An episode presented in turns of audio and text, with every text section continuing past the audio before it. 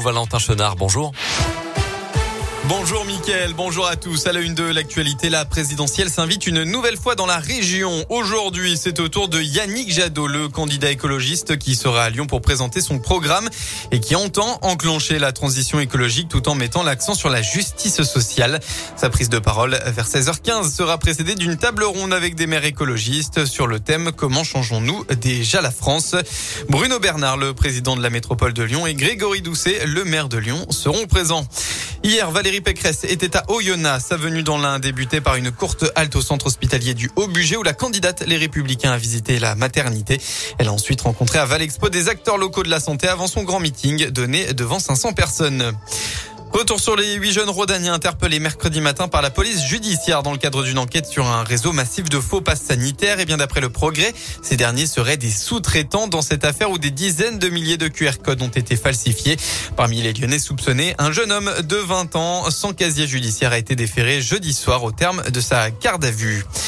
À Lyon, la manif contre le passe vaccinal ne se déroulera pas à place Bellecour. Comme la semaine dernière, le préfet a pris un arrêté pour interdire les cortèges, défilés et rassemblements revendicatifs ce samedi de 10h à 20h dans un large périmètre de l'hypercentre de Lyon. De vives tensions entre l'ultra-gauche et l'ultra-droite seraient la cause de cet arrêté. L'actualité, c'est aussi ces quelques modifications concernant le pass vaccinal dans une courte vidéo publiée hier.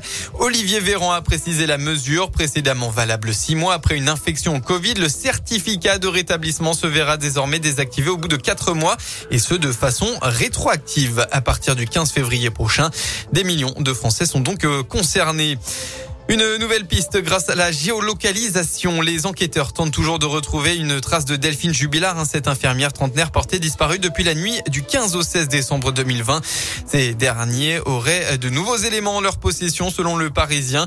Grâce à la coopération des autorités américaines qui ont sollicité les services de Google, ils auraient mis la main sur l'historique de géolocalisation du téléphone portable euh, de son mari, Cédric Jubilard.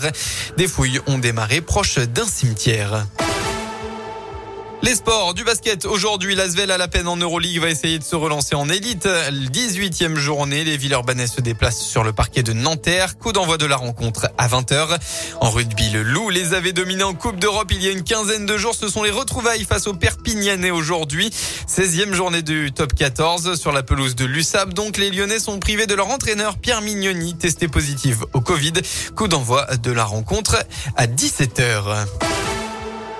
Et puis enfin, un mot de la météo dans le Rhône. La grisaille aujourd'hui. Hein, les nuages vont totalement euh, dominer votre journée avec même des averses localisées attendues dans le nord du département.